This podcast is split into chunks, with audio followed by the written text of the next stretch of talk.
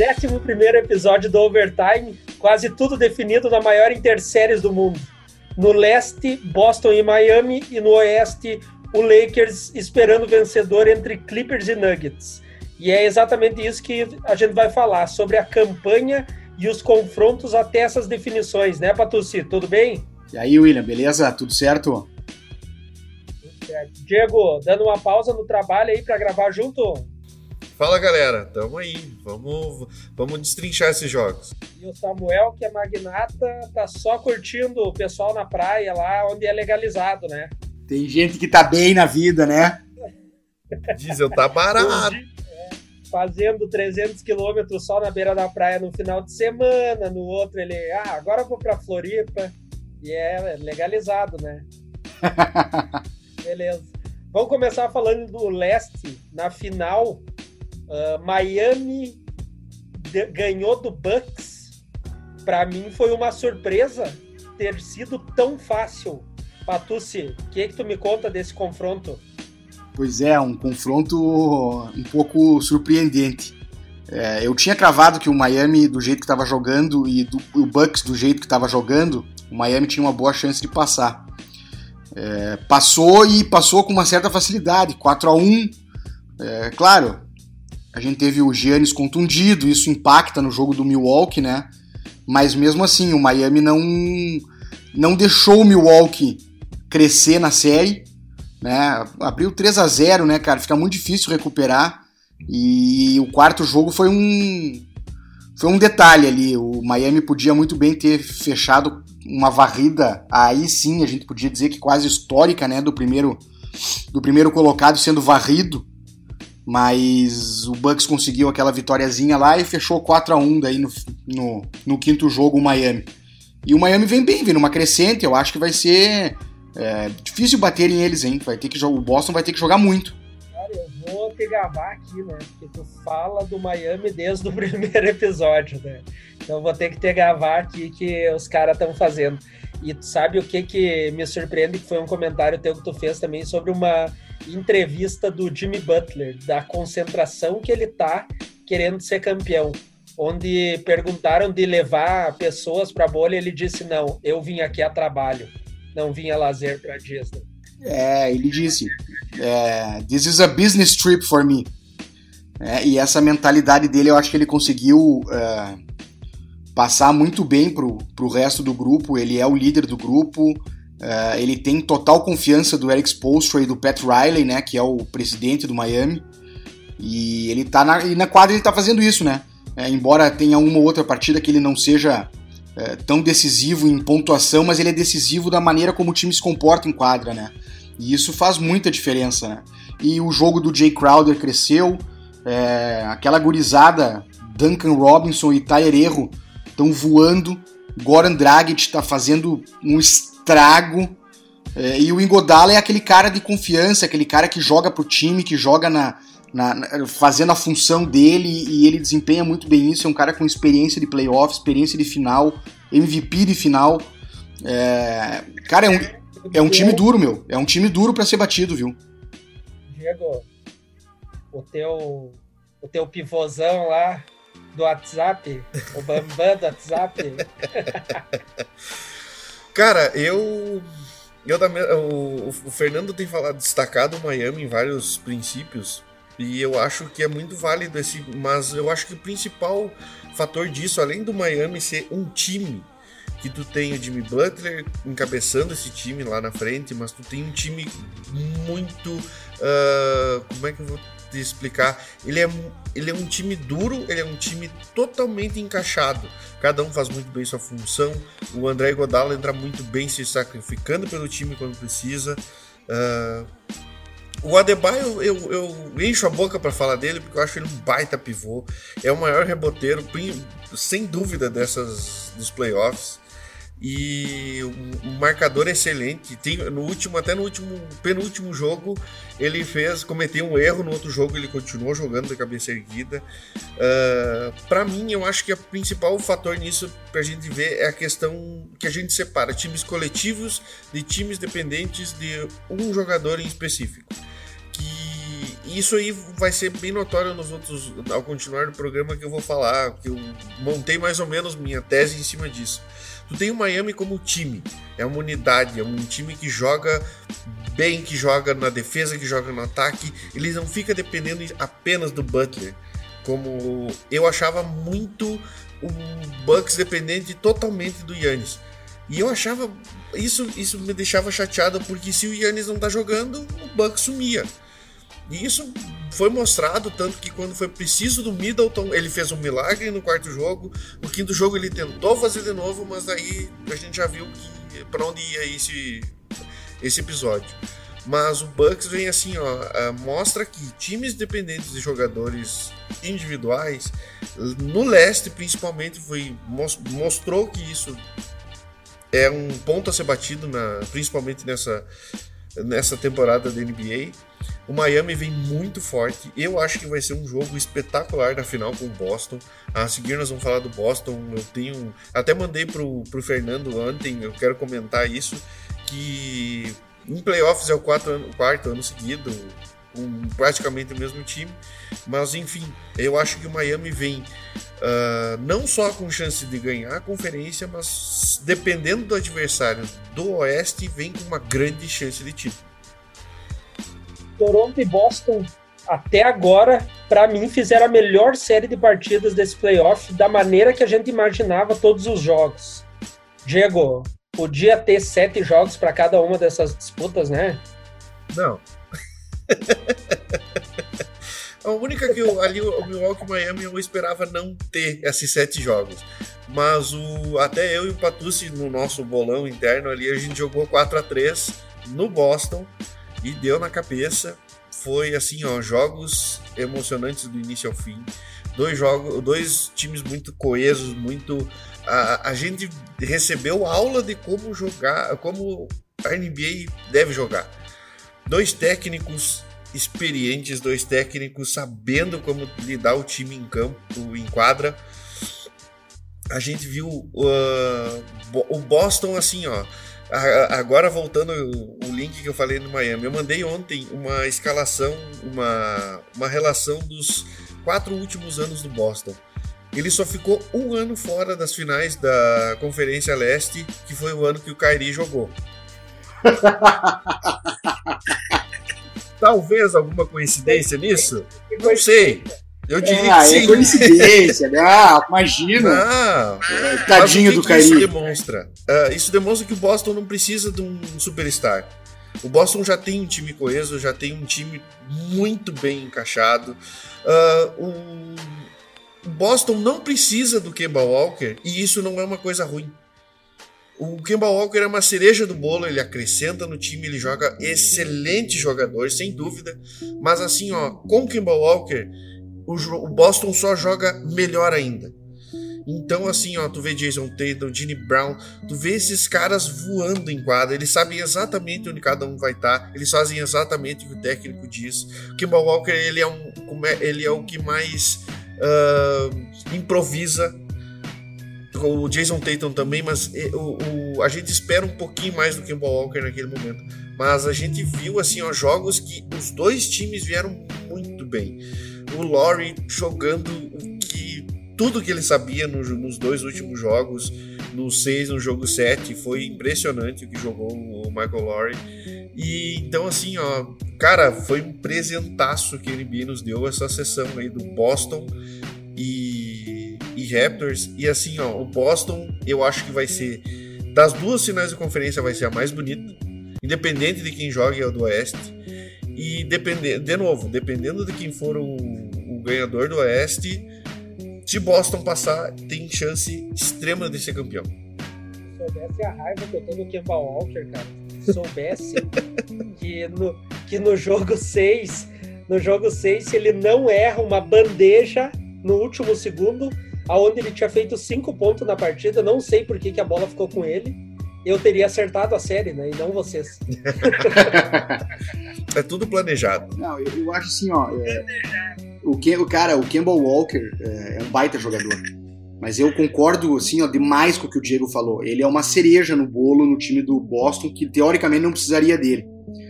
Agora tem um detalhe que a gente tem que levar em conta, cara. O Campbell Walker, por mais craque que ele seja, e ele é isso, ele já provou isso, é um jogador de All-Star.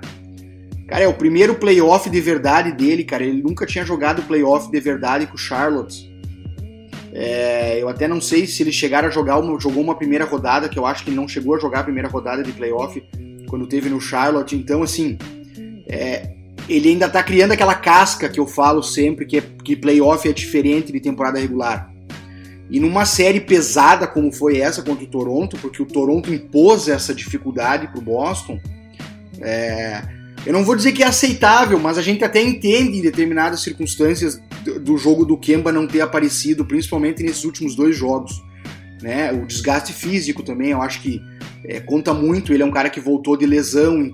De lesão. É, então tem algumas coisas que podem justificar. Agora, vamos ver como vai continuar. Ele já teve tempo para é, se adaptar e vai ter uma final de conferência agora que ele, ele vai ser necessário para o time do, do, do Boston.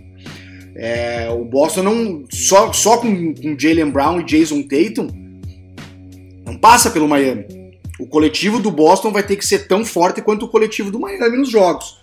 Agora, eu, para mim, cara, o meu destaque no time do Boston uh, é o Daniel Tais, cara. É o Daniel Tais. É um pivô que vai lá e faz religiosamente o que o Brad Stevens pede para ele durante o jogo inteiro. Ele cumpre a função dele, ele faz o papel tático dele e cravo aqui. O Boston tá melhor com Daniel Tais do que teve com Al Horford. O Al Horford é uma vergonha o que o Al Horford jogou esse ano. E se comparar o Al Horford do Boston com o Daniel Tais, eu fico com o Daniel Tais de olho fechado no meu time, cara. Não tenho dúvida sobre isso, cara. Então, é, essa história, ah, o Embiid vai pro Boston, vai ser a maior cagada que o Boston vai fazer, vai ser levar o Embiid. O Embiid, se sair do Philadelphia, vai ter que ir pro lugar onde ele seja estrela. Porque ele só vai conseguir fazer alguma coisa sendo estrela. Senão ele não vai conseguir fazer. Não vai conseguir jogar. Ele não é jogador de grupo. Ele não é jogador de grupo. O Boston não precisa dele. Então é isso, né? Eu mando o Embiid pro, pro Knicks, que tá ruim. Tem ninguém lá. e deixa lá criando mato. Por mas, mim, cara. Por mim, por, por mim, por mandar ele e o Ben Simmons junto pro Knicks. Cara, mas assim, ó, tu, a gente esperava sete jogos, porque principalmente o Toronto é o campeão. Atual campeão, a gente sabia que mesmo sem o Kawhi ele era um time de extrema qualidade. O técnico do Boston, do, do Toronto, mostrou em muitos momentos desses sete jogos que é realmente mereceu ser eleito o melhor técnico da temporada. Mas assim, ó, é, é aquela questão do que eu venho montando desde o início da minha tese. São times coletivos contra times uh, de, com estrelas individuais. Aí, nesses sete jogos, a gente teve dois times coletivos. E por isso que deram aula na NBA, foi ótimos jogos. Uh, e um cara que eu não posso deixar de falar, que para mim é um baita jogador, Marcus Smart primeiro triplo-duplo da carreira dele, ele fez nesses playoffs. Defensor implacável, tá jogando demais. E assim, ó, é mais um na unidade do Boston, que vem jogando um absurdo. Marcos Smart, para mim, é, é, inegável ele ser um dos. É, tá na seleção dos times dos defensores do ano. Ah, e outra, né, cara, ele tá jogando de titular no lugar do Gordon Hayward, né, cara, e, e as funções são bem diferentes, e mesmo assim ele cresceu o jogo dele, né, uh, na parte ofensiva, a parte defensiva é de olho fechado, né? Ele não, não, ele não tem que se preocupar. Agora, cara, para mim, outro destaque dessa série que eu fiquei um pouco até frustrado foi o Siakam, cara. O Siakam muito abaixo do que ele estava vindo durante a temporada, é, mas assim, abaixo mesmo. Ele teve atuações. Para mim, as atuações do Siakam elas uh, foram muito piores do que uma atuação do Campbell Walker de 5 pontos no conjunto que essa atuação pertence e da importância dela né? O Kemba fazer cinco pontos não foi isso que fez o Boston perder aquele jogo. Agora, os jogos que que o Toronto perdeu, a atuação do Siakam foi fraquíssima e ela impactou diretamente na derrota, né, cara? Muitas vezes parecia que o Toronto estava jogando com a menos. É, é, eu fiquei muito decepcionado com a atuação do Siakam nessa série especificamente.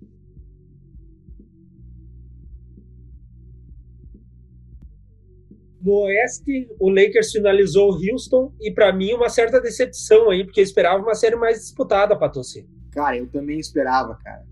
É, nem tanto no placar da série, mas nos jogos, né? O Houston não, não, não teve a menor chance de ganhar do Lakers.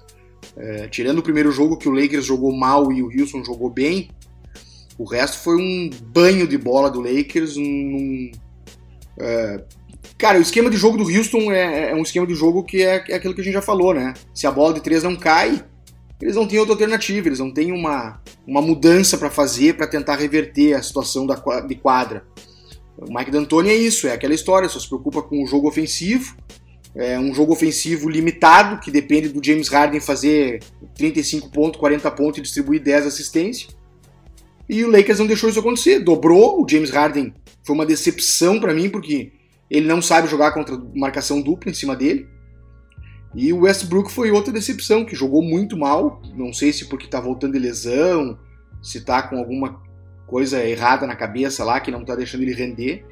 Mas foram muito mal. E aí o time do Houston é um time medíocre, né? Sem eles, sem eles jogando bem, é um time medíocre.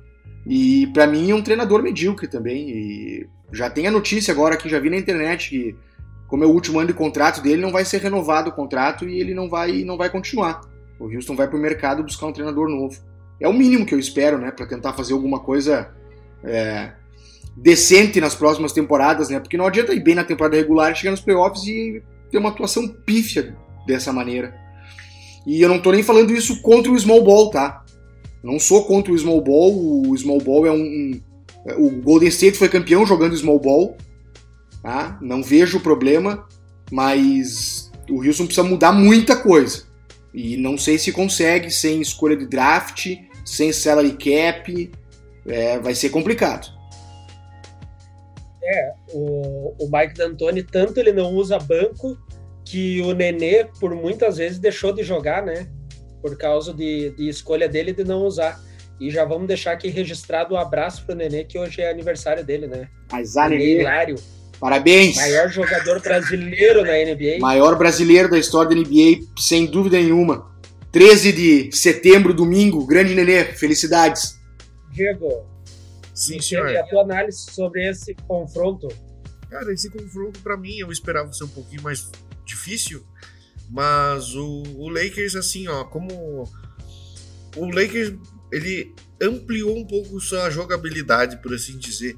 Ele, além do LeBron já vir dando assistência, ser o maior passador dessa temporada, ele deixou essa nesses jogos a ser mais LeBron James, mais infiltrar, mais, mais agressivo, porque eu uma das coisas que eu atribuo a isso é a questão da entrada, da volta do Rajon Rondo que ele tomou para si essa parte de distribuir a bola, dar mais assistências e deixar mais o LeBron ser LeBron James.